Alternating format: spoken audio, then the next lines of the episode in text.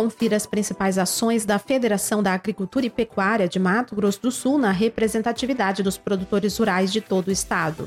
Reunião pública de mobilização popular tratou de criação do Comitê da Bacia Hidrográfica do Rio Pardo. Movimentações políticas e áreas técnicas estavam na pauta da reunião de entidades do IPA.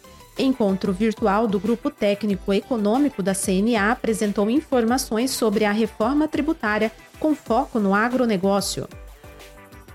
A reforma tributária também foi pauta de reunião pública na Assembleia Legislativa.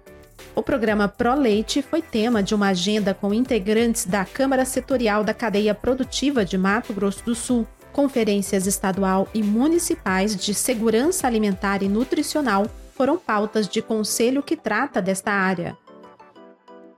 FamaSul presente também em reunião do Conselho Estadual de Saúde Animal que tratou sobre o Plano Plurianual 2024-2027.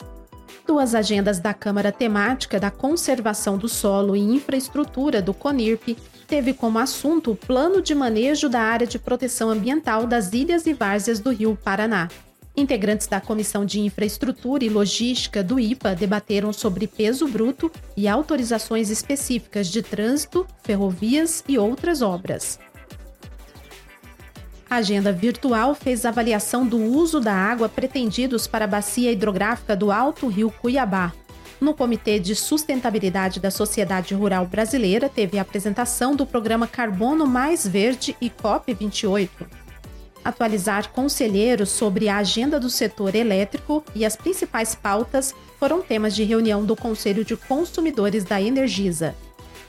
Acompanhe as nossas redes sociais e fique por dentro de todas as ações do Sistema FamaSul.